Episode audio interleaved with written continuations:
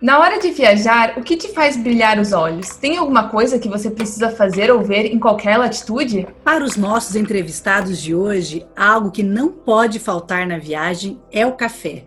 Eles conhecem cafeterias e técnicas de baristas de vários lugares do mundo e vieram para nos contar um pouco sobre o cafezinho que não é só brasileiro. É muito interessante como o simples fato de tomar café muda pelo mundo. Por exemplo, se tem uma coisa que eu sinto muita falta da minha vida americana é tomar um café gelado indo para a faculdade. Aqui no Brasil a gente até encontra alguns tipos de café gelado, mas normalmente eles estão junto com sorvete ou caramelo. O café com leite gelado é uma luta para encontrar. Bom, no meu caso eu gosto mesmo é daquele cafezinho tradicional passado. Inclusive, eu acho um ritual fazer o café. Eu faço a minha caminhada de manhã, minha corrida, faço o meu cafezinho do meu jeito e já tô pronta para encarar os desafios do dia. Mas vamos para os nossos entrevistados de hoje. O Matheus Krause se apaixonou pelo café e recentemente abriu uma sorveteria que no futuro vai ter alguns tipos de café. E nos seus destinos de viagem, as paradas para o café são sempre bem pensadas e programadas. Todas as cidades que eu passei já eu tenho um mapa super completo de todos os bares, restaurantes, cafeterias. É, depois da viagem eu atribuo notas a eles também. É a primeira coisa que eu faço antes de viajar, antes de procurar os pontos turísticos, antes de procurar um lugar para ficar é procurar esses estabelecimentos. Assim. Já a Alessandra Kenfield se tornou barista durante um intercâmbio para a Irlanda e aprendeu muito sobre como diferentes culturas consomem o café. Cada local ele tem uma, uma experiência de paladar, né? Gustativa diferente, né? Então eu acho que isso é uma coisa que é, instiga a minha criatividade, assim. Não tem como você né, saber como é que é o lugar até que você vá lá e prove, né, as coisas do lugar, né? Então isso é uma coisa que eu acho muito divertida da, dessa parte, assim, da viagem e gastronomia, né? É a exploração do mundo desconhecido para você, né? E para guiar vocês nesta viagem pelo mundo do cafezinho não só brasileiro, vocês podem contar comigo, Yasmin Grêmio. E comigo, Rubiane Creus. Vamos embarcar juntos nesta viagem? Está começando o Latitudes, um podcast sobre aquilo que te encanta em qualquer latitude. Barista é o profissional especializado em cafés de alta qualidade, os cafés especiais. Também trabalha criando novas bebidas baseadas em café, utilizando-se de licores, cremes, bebidas alcoólicas, leite, entre outros. E hoje nós vamos conversar com duas pessoas que amam café.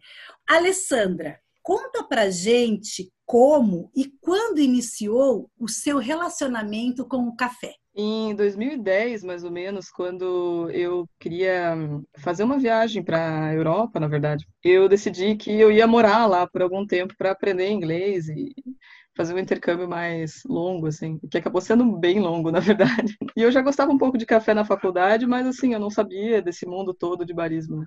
E aqui em Curitiba tem essa tradição de barismo. Então, eu comecei a procurar alguns cursos para fazer antes de viajar. Então, na época, eu fiz esse curso e daí começou toda a minha jornada com café, que eu fui parar na Irlanda trabalhando por três anos com café lá. E lá acabou emendando outros cursos também. E acabou virando uma paixão, assim. Na verdade, fazer café é uma coisa que vicia, assim. Todas as pessoas que viram baristas, elas falam que são tanto viciadas em café é, fazer café, porque é prazeroso, é muito gostoso você fazer o café da pessoa. Ele é uma coisa muito a ver com a tua individualidade, com personalidade mesmo, né? Então, minha jornada começou isso, assim, a minha, com a minha viagem, minha grande viagem para de 2010 para a Europa, e aí eu comecei a estudar, né? Muito bom. E Matheus, você tem alguns cursos sobre café e faz do café algo importante nas suas viagens. Como começou essa paixão? Bom, para mim também é uma questão foi, é, vamos dizer até é, diferente do que a maioria das pessoas eu até os meus 18 anos não tinha costume nenhum de tomar café. E logo que eu comecei a tomar café, uh, ali em 2015, eu já decidi que eu queria abrir uma cafeteria. E, e foi a partir daí que eu comecei a estudar, entender mais o café. Então, comecei a fazer todos os cursos que tinham aqui em Curitiba. Cheguei a fazer mais de 100 horas de curso de barismo, é, indo desde os métodos de extração, análise sensorial, é, entender como funcionava a colheita, cheguei a visitar fazendas por aqui, tudo isso para formar essa base, porque eu queria abrir a minha própria cafeteria. A partir daí também comecei a emendar as viagens é, para conhecer cafeterias nas cidades onde eu ia, também para formar esse portfólio, formar essas referências para que me ajudariam quando eu fosse abrir a minha própria cafeteria. Então, a, a minha entrada no café foi porque eu queria abrir a minha própria loja e não porque eu gostava muito de consumir café e queria aprender mais. Então, minha introdução no café já foi é, conhecendo mais sobre o café especial, valorizando os métodos de preparo, é, conhecendo um pouco melhor os grãos e, e a partir daí esses, esses cinco anos desde então, o aprendizado continua. A vida do café é isso. Você nunca chega no limite, você nunca aprendeu tudo. Então, sempre lançando alguma coisa nova, algum equipamento novo, sai algum estudo novo sobre o café. E continuo desde então estudando muito, fazendo café todos os dias em casa, incentivando os amigos a mudarem para o café especial. Então foi assim mais ou menos que começou. Muito legal, Matheus. E hoje você tem aí, não tem uma cafeteria ainda, mas tem uma sorveteria que você tem, vai ter alguns cafés nela, né? Como que você vê essa junção entre o sorvete e o café, que pelo menos para mim são dois grandes vícios e duas coisas que eu aprecio muito? Como que você pretende fazer essa junção? O que, que você acha que eles têm em comum? Essa sorveteria que eu recém abri, é, é um projeto novo, algo, um modelo bem diferente do que existe hoje aqui é, em Curitiba, até mesmo no Brasil, que abriu uma loja bem pequenininha, uma operação bem enxuta, com poucos funcionários, é, sorvete de máquina expresso, e, e ela se encaixa muito no modelo que a gente tem aqui em Curitiba hoje, dos cafés to go. É, a, vou dizer, a minha maior inspiração não veio de sorveterias, veio dos cafés to go. E, e, eu juntei essa, todas essas referências de cafeterias pequenas, de 3 a 5 metros quadrados que tem aqui em Curitiba, junto com a experiência da minha família, uma experiência prévia já de mais de 35 anos trabalhando com sorvete, e, e bolei esse projeto que é uma sorveteria num formato de uma cafeteria to go.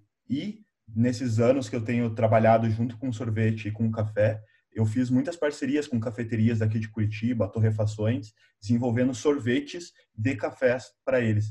Então, é, já desenvolvemos sorvete de cold brew, que é um café gelado, para uma cafeteria é, daqui de Curitiba.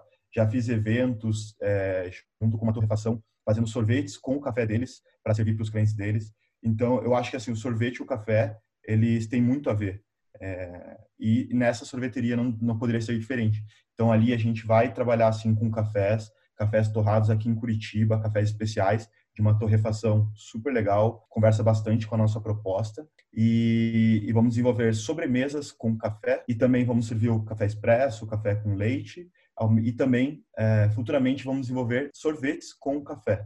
Nossa, muito legal. Já deu água na boca só de ouvir aí toda essa sua explicação da junção do café com sorvete, né? E, Alessandra, seu trajeto foi um pouco diferente. Você não começou a lidar com café aqui no Brasil, né? Você começou durante o seu intercâmbio. Você conta pra gente um pouco como que foi essa experiência de, de ser barista em outro país? Quando eu fui morar na Irlanda, é, eu comecei trabalhando como barista lá num lugar chamado Butlers, que ele é uma principal vendedora de chocolates da, da Irlanda, assim. Eles são bem tradicionais lá. E eles trabalham com um café de uma empresa chamada Bewley's, que é a principal empresa de café e, e é, chá da, da região. E eles são bem específicos, assim, é bem legal, é, muito técnicos, assim, então fiz vários cursos com eles lá, eles tinham uma, um centro de torrefação bem profissional, assim, é incrível, vinha café de tudo quanto é lugar do mundo, café da Guatemala, do Java,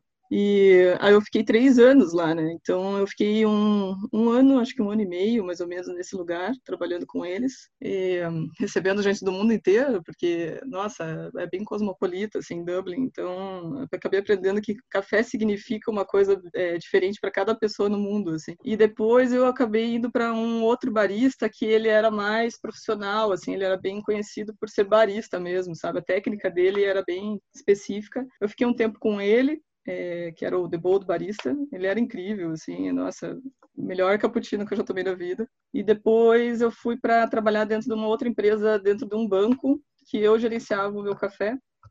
Aí eu fiquei lá durante um ano mais ou menos e voltei para o Brasil, daí finalmente, né? Mas eu gostava, gostava bastante de trabalhar, acabei aprendendo e conhecendo muitas pessoas, né? eu gostava muito assim de saber o que, que as pessoas queriam no café delas, que cada uma pensava de um jeito diferente, queria uma coisa diferente. Até na época eu lembro que teve um frenesi de um café que tinha sal na, na Coreia que eles colocavam sal no leite, assim, é umas coisas que a gente acaba descobrindo que, que são incríveis, assim. Alessandra, é, aproveitando o contexto do sal no café, do sal no leite, ontem eu estava lendo sobre os cafés pelo mundo e me chamou a atenção que no Japão parece que o café lá é muito comum café em lata sabe?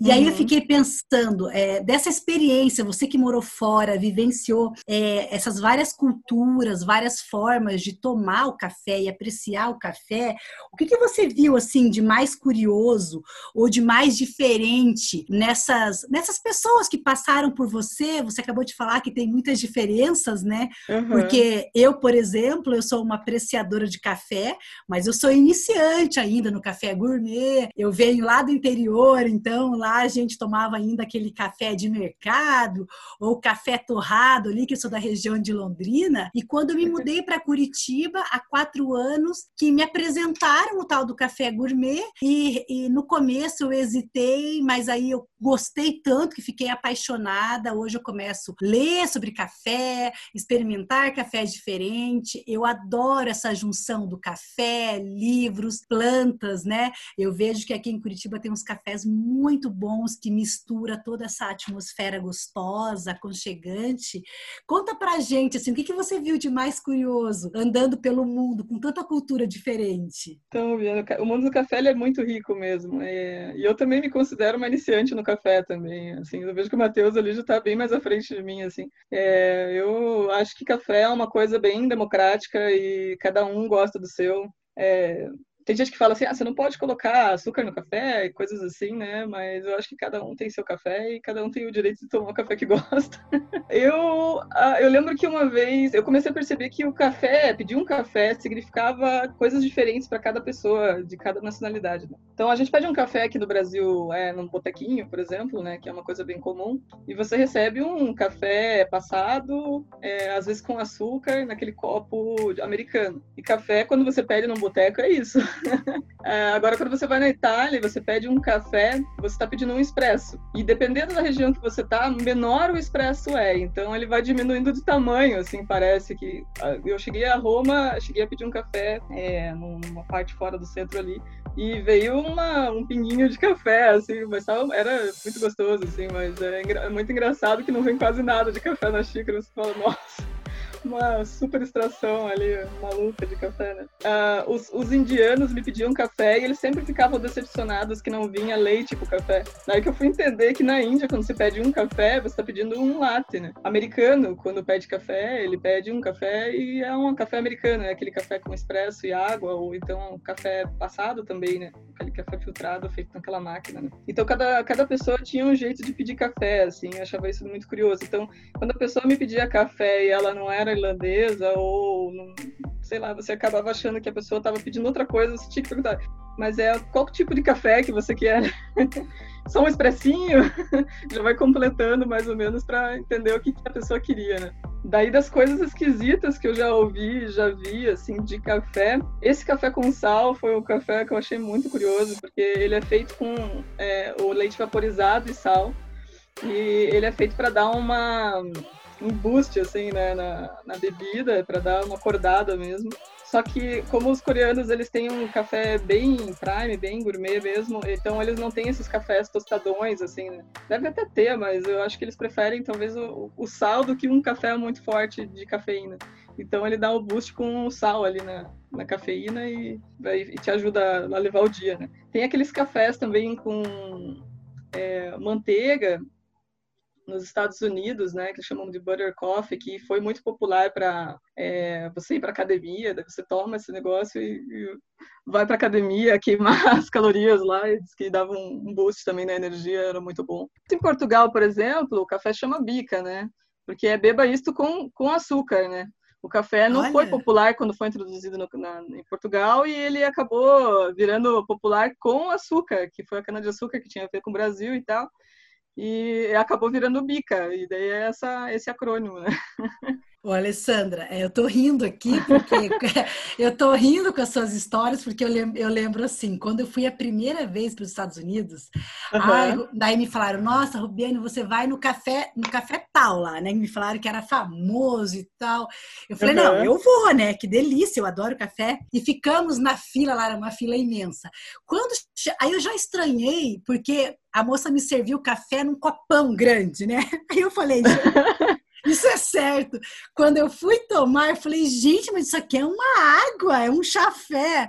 Aí a minha amiga, né, que já havia viajado bastante, e era a minha primeira viagem para os Estados Unidos, ela comentou, Rubiane, o café americano é assim.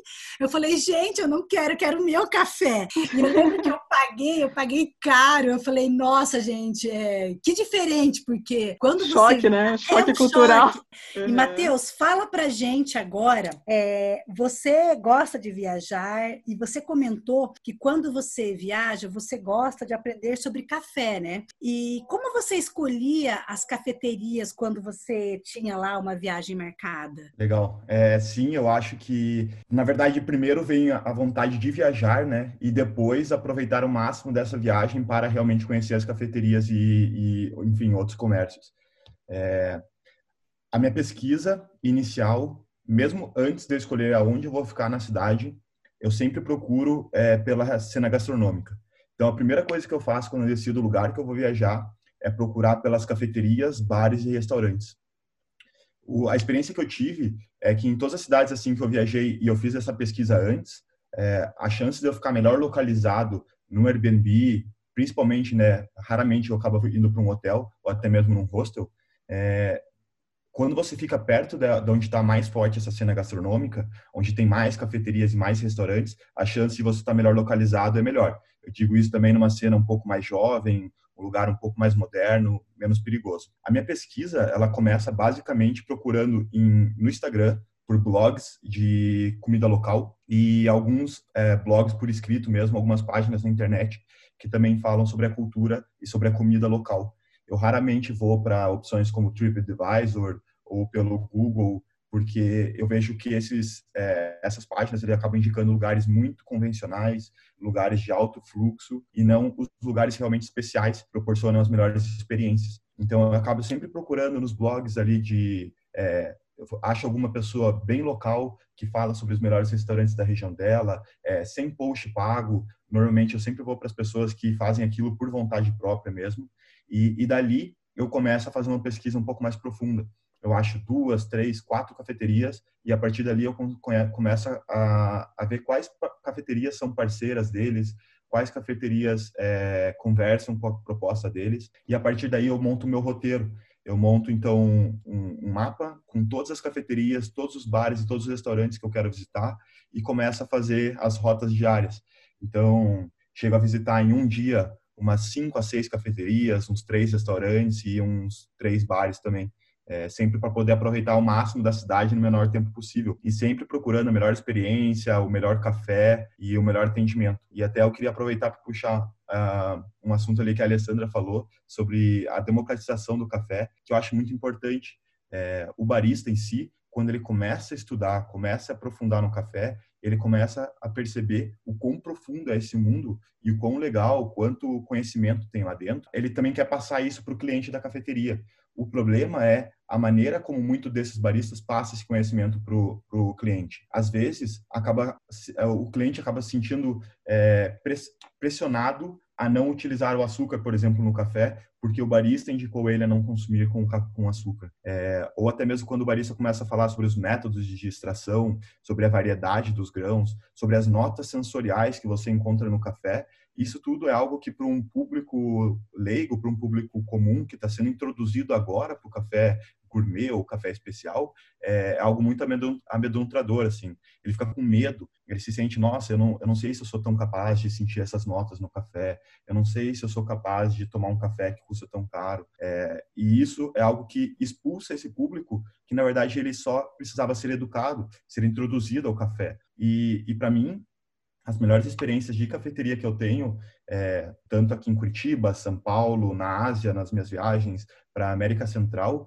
foram essas cafeterias que trazem a democratização do café. então que ensinam para as pessoas que o café é, especial não é algo é, de luxo, até o próprio nome ele tem uma, uma ele remete a algo meio negativo, especial, como se fosse algo de luxo, algo para elite, mas na verdade o café especial ele é uma classificação da ABIC, que é a Associação Brasileira de Cafés aqui do Brasil, que diz que um café que tem acima de 80 pontos numa escala de um provador e que não tem defeitos, ele é chamado café especial. Então ele está um nível acima do café gourmet, mas não pelo preço, mas sim pelo produto que você está tomando. Mas esse nome também traz essa, essa essa relação um pouco negativa de que seja algo é, luxuoso, algo muito caro e que não é para todo mundo, mas muito pelo contrário. O café especial, o Brasil ser o maior café, produtor de café do mundo, muito produzido café especial, café gourmet, é algo que tem que ser democratizado e é o trabalho do barista fazer isso, educar o público é, ensinar a eles por que, que o café custa um pouquinho mais caro realmente do que o café tradicional de mercado, por que, que é um produto melhor também e por que, que vale a pena pagar esse preço. Eu queria fazer um adendo aí do, do Matheus. É, eu vi que ele estava falando sobre os tipos de cafeterias e tal, e uma coisa que é verdade é que todo barista sabe, né? É que cafeteria boa é cafeteria pequena, né? Isso é verdade é dificilmente a gente vai provar um café especial, um café de alta qualidade nas cafeterias de alto fluxo, justamente porque a gente tem o método de preparo em si do café especial, mais especificamente do café filtrado, é, uhum. é, um trabalho minucioso que demanda uma atenção, que demanda o barista ficar ali em cima daquele método de preparo por uns 3, 4 minutos, e algo que não se comporta, não cabe dentro de uma cafeteria de alto fluxo, porque se o, se o barista tivesse que ficar parado fazendo um café que demora 5, 6 minutos para um cliente, é, é, o tempo que uma Starbucks da vida serve 20, 30 clientes. Exatamente. Uhum. Agora uma, uma pergunta, acho que para vocês dois meio que junto, assim. É, aqui no, no podcast a gente fez um episódio sobre vinho e quando a gente conversou com, com as meninas, elas explicaram que o vinho começa né, no plantio da uva, que depende muito do solo, do clima. Isso influencia muito para que tipo de vinho vai ser e para a qualidade uhum. desse vinho, né? Para o café, aonde que se dá essa diferença? Desde o grão, é na hora de moer, é na hora de preparar? Qual que é o, o que, que faz um café ter uma nota boa, né? Se tornar especial? O que, que faz o uhum. café virar gourmet? É, o café, ele é uma planta, então ele tem variações assim como a uva, né? E até uma curiosidade, o café ele tem quase a mesma quantidade de, de DNA que um ser humano, então a variação dele é incrível, o café arábica, né? altitude, temperatura, umidade, tudo isso influencia na, na, planta do café, né? E eu falo, gosto de fazer comparação porque antes eu trabalhava com fotografia e daí eu fui entrar nesse mundo de café e eu gosto muito da comparação da fotografia com café, porque a, a preparação do filme quando você vai fazer, ela é toda diferente, né? Você tem que usar uma emoção correta quando você vai fazer a fotografia, você vai revelar ela, né? Então você tira a foto com um, um tipo de filme eu sou da época do filme, né? você tira foto com, a, com o filme e aí você vai ter que revelar ele, você tem que saber quais são os químicos que você vai usar certinho, e aí você tem que chacoalhar da maneira certa e daí depois no final você tem que lavar e ver como é que ele ficou, né? Assim ele vai sair certo do jeito que você quer, né? E o café ele tem isso também. É, você, se você não souber regular o moinho, se você não souber que tipo de café que você tem ali, você não vai extrair o melhor dele, sabe? É, a máquina de espresso ela ela é a que extrai mais do café, né? Então ela extrai todas as notas, todos os óleos do café, né? Quase todos, né? Aí você tem que saber como que você mexe com a máquina, mexe com o café, a quantidade de café que vai ali é, em cada filtro, para você extrair o melhor dele. Senão você vai tirar um café mais ou menos e tudo muda, tudo é variável que pode influenciar. Às vezes o dia muda e o, o moedor de café muda e você tem que adaptar ele de novo, porque, ah, sei lá, começou a chover e o metal ele dilatou ali, ou ele retraiu ali e mudou a granulação que estava moendo, então você vai ter que ajeitar de novo. ou então a máquina esquentou, ou a máquina deu uma esfriada, porque não entrou nenhum cliente, né? Então, tudo isso influencia, né? E cada método tem sua peculiaridade, né? Aqui a gente tem o Aeropress. O Aeropress tem tanto método, tanto método. Aquele, aquele negocinho é tão incrível, faz tanta coisa diferente que é impressionante que as pessoas conseguem fazer com ele. Eu já vi gente fazer expresso, café expresso com uma, uma maquininha daquela, né? É impressionante. É, eu achei muito legal ali que a Alessandra falou bastante sobre como né, que o café se torna especial. E mas eu sei que muitas vezes a gente está falando sobre um assunto que parece fora do normal, assim, porque as pessoas realmente não sabem do que a gente está falando. Então, eu gosto sempre de trazer é, um pouco mais do básico do café. Então, vamos voltar para o início, na fazenda. O que, que é o café? O café é uma árvore que nasce uma cereja. E o café, ele tem lá no início, tem duas grandes variedades, que é o robusta e o arábica. A Alessandra até citou na fala dela o café arábica. A gente vê muito no mercado, esse café é 100% arábica. O café arábica, ele tem um pouco mais de dificuldade para nascer, para ser para produzir, ele tem uma produção menor também que o robusta, porém ele entrega uma qualidade de café muito melhor que o robusta. Ele entrega é menos cafeína e isso traz menos amargor para a bebida. Ele tem mais, ele tem notas mais doces e mais frutadas do que o, o café robusta. Então, toda vez que a gente vai tratar de café gourmet, café especial, a gente está sempre falando do café arábica. E a partir do arábica, você começa a ter várias variedades, do mesmo jeito que você tem a massa Fugis, tem outros tipos de maçã, outros tipos de laranja, no café também. A gente tem variedade Mundo Novo, é, Obatã, e a partir daí você vai tendo várias variedades de café. E como que essa cereja vira o café em pó que a gente toma. Isso que é muito importante, isso acontece lá na fazenda, quando o produtor ele colhe essas cerejas maduras, é, isso é muito importante né, para o café. Por isso que grande parte do, do, café especial hoje no Brasil ele é feito por colheita manual, porque é onde realmente o produtor consegue ver quais cerejas já estão maduras e quais ainda não estão prontas. A partir daí ele precisa processar essa cereja para chegar no grão de café que a gente conhece. Então passa-se por um processo, ou ele seca a cereja direto no terreiro e depois tira a, a semente de dentro, ou ele descasca já a cereja ainda é, ainda é, com polpa, com fruta, e, e, depois processa, seca a semente sozinha. Esses processos são chamados ou natural, que é o processo onde se seca a fruta inteira, ou cereja descascada no Brasil, que é onde se seca é, só a semente. E a partir daí também tem vários outros processos, e isso influencia muito no café, porque esse tipo de processo você consegue ter o mesmo café com processo natural ou cereja descascado e ele vai entregar notas sensoriais diferentes, características diferentes na bebida final. Isso, obviamente, também já tendo toda a questão do terroir que o vinho também tem. Então, a latitude, a longitude, a altitude que o café foi plantado, a região que ele foi plantado, tudo isso influencia no resultado final. Mas o café, diferente do vinho, ainda tem muitos processos depois. É, depois que o café foi seco, torrado e moído, você ainda tem muita coisa para vir. Diferente do vinho, é, o, a bebida final que a, a, fazenda ou quem faz a produção do vinho eles entregam está dentro de uma garrafa. O consumidor pega aquela garrafa, tira a rolha. Obviamente, você também consegue é, fazer uma aeração, você consegue servir de maneiras diferentes, mas o vinho ele está praticamente pronto para consumo. Enquanto o café, você pode comprar ele em grão ou moído e você ainda tem que terminar o, preparo, o preparo ou em casa ou na cafeteria. E esse preparo final também influencia. Por isso que o café é mais complexo do que o vinho. Você ainda tem processos para serem feitos depois que já saiu da fazenda. É, então, quando a gente fala do café preparado em casa, a gente pode fazer diversos métodos filtrados, na cafeteria também, mas também tem o método expresso. E tudo isso faz com que o café esteja uma qualidade superior, é, seja realmente, tenha essas notas sensoriais que, que vem no rótulo, porque não adianta a gente comprar um café super especial com diversas é, notas frutadas e notas de frutas que tenha na embalagem, se na hora do preparo é, você não souber preparar ele direito, realmente você não vai encontrar aquilo no café. Então, o café especial, ele é produzido na fazenda, a pontuação dele, para ele ser classificado como especial, é feito na fazenda, porém, ainda tem esse, essa final do preparo, que é feito ou na cafeteria pelo barista ou em casa pelo próprio consumidor. E, e, tudo isso vai influenciar muito na bebida final. Então, por isso, o café é mais complexo do que o vinho. Agora, saindo um pouco dessas experiências técnicas, indo para uma experiência mais pessoal de vocês, a gente falou um pouco dos costumes diferentes, do que café significa em, em cada país, né? E para mim, eu acho que o meu, o meu costume esquisito, digamos assim, para o brasileiro de quem viaja e toma café é o café gelado do americano, que eu adoro. E revira e mexe eu faço café para deixar ele esfriar quando tá calor e tomar café gelado, porque aqui no Brasil as pessoas sempre acham muito esquisito.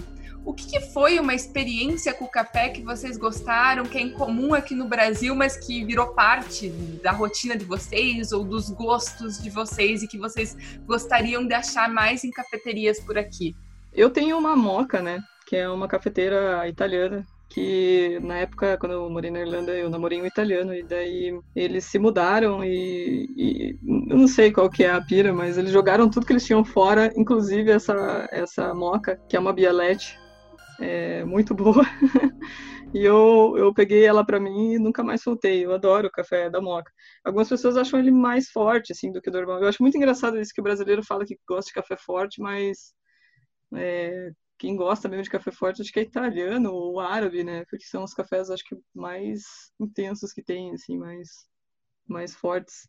E eles até quando na época o meu namorado ele veio para cá e ele até falou assim, nossa, aqui no Brasil vocês gostam de um café aguado. e é uma coisa que a gente fala do americano e fala dos outros, eu acho isso engraçado. Mas não sei, costumes diferentes de pôr no café. Acho que talvez aquele licor que tem na Itália, que eles fazem o café correto também, eu gosto muito, que é o a sambuca, que é um, um licor de anis. Eu gostava muito daquele licor, nossa, faz muito tempo que eu não tomo, na verdade. Mas eu gostaria de, de tomar mais, mais vezes aquilo, era muito gostoso. Bom, eu tenho uma coisa assim que é para mim é muito claro, que é um dos não um problema talvez, mas algo que a gente fica um pouco limitado quando a gente começa a gostar de café, é que no Brasil, por conta do Brasil ser o maior país produtor de café do mundo, a gente tem certas leis que regulam a entrada de café de fora. Então, hoje no Brasil, não pode se importar café verde, porque realmente pode trazer algumas doenças, algumas, é, algumas coisas ruins para o Brasil, que a, o café do Brasil não está preparado para receber. Não tem não tem força para segurar algumas doenças, por exemplo. Então, por isso, realmente existe essa legislação para que não possa entrar café verde no Brasil, mas isso acaba pecando um pouco para a gente que gosta de café especial e que gosta de provar cafés diferentes, porque a gente não consegue ter acesso a cafés de fora, que como eu falei antes, eles têm terroir diferente e têm notas completamente diferentes. Então, lá uhum. fora, o café do Brasil é conhecido como um café com muitas notas sensoriais de caramelo, de amêndoas, de castanhas, é, de chocolate, porque realmente é um café, é um, vamos dizer, para o café especial é um café um pouco mais tradicional. Enquanto quando você vai para alguns cafés africanos, da Etiópia e Ruanda, você consegue encontrar notas sensoriais completamente diferentes, consegue encontrar cafés com gosto de tomate, com que ele já é salgado por ele mesmo, você não precisa colocar sal, como até a Alessandra citou antes.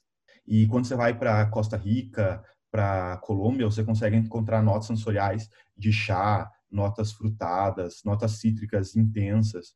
E, e isso, essa experiência, a gente brasileiro perde, porque a gente não consegue ter acesso a esses cafés.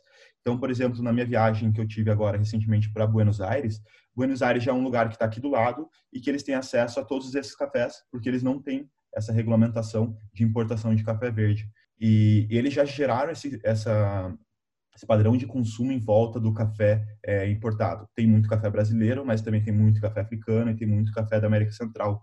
É, também outra experiência que eu tive é, num, num, país produtor de café, que foi uma viagem para Costa Rica, é, que a Costa Rica está quase o que era o Brasil há uns 15, 20 anos atrás.